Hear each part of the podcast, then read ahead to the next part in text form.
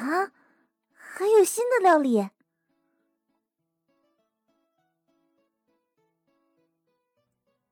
林恩当然有新料理了。事实上，他都不用特意再去超市一趟，仅是家中所剩的食材炒出的一桌饭菜啊，也就完全足够三人大快朵颐了。而且，不同于前次的药膳料理，这一次完全发挥出特级厨师实力的林恩，简直是火力全开，更加的药力十足了。这一顿晚餐呢，吃的小兰原子是眼神迷离，等到结束以后。更是双双无力的瘫在椅子之上。啊，完了，小兰，我觉得我这辈子都离不开林恩了。两个女孩双双对望，这一刻，原子发现自己已经是彻底的沦陷了。现在的他，无论是身心和胃，都已经彻底的无法离开林恩了。凝视着一旁的原子，小兰没有开口。但他的眼神中却也透出了同样的讯息来。林恩的料理啊，真的是有一种让人上瘾的魔力。如果以后吃不到的话，还真是很难以想象啊。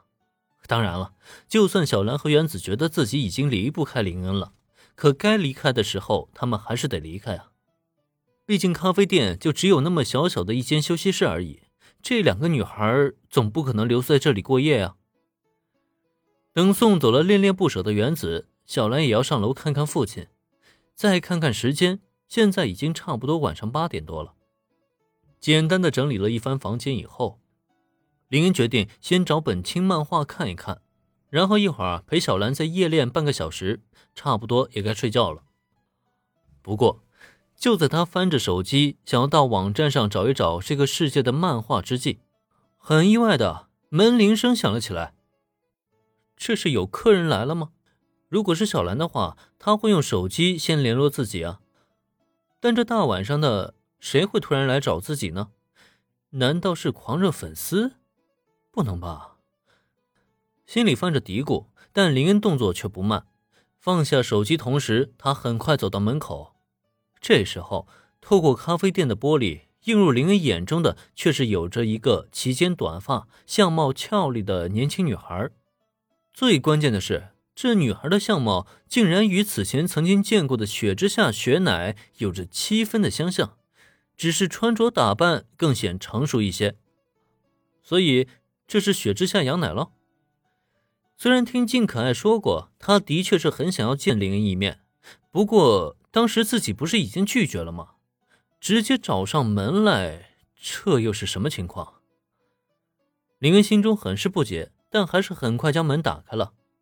那么，也就在两人见面之后，初次见面，林恩少爷，很抱歉这么晚了来打扰。见到林恩本尊，雪之下杨乃微微鞠躬，表现的很是妥当，绝对的淑女典范。但眼瞧这位雪之下家的大小姐，林恩心底却默默摇头了。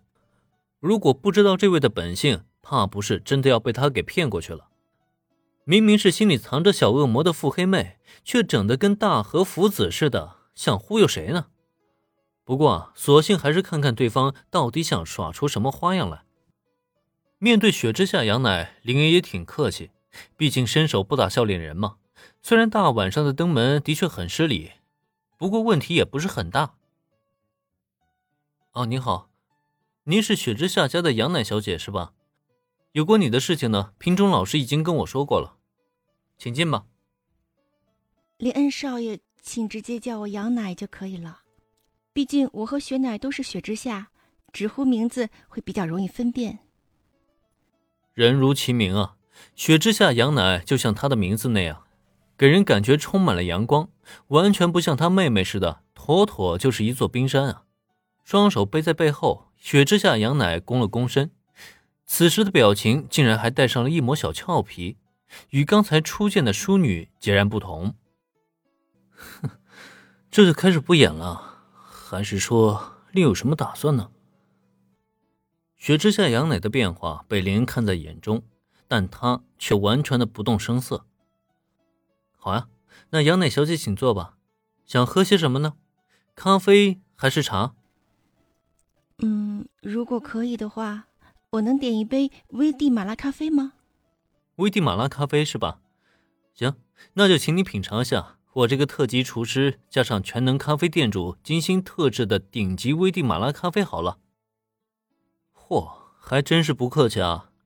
面对林恩的询问，他也是没有丝毫犹豫，直接点了一杯危地马拉咖啡，这不禁让林恩失笑了。不过这样的性格倒并不讨厌。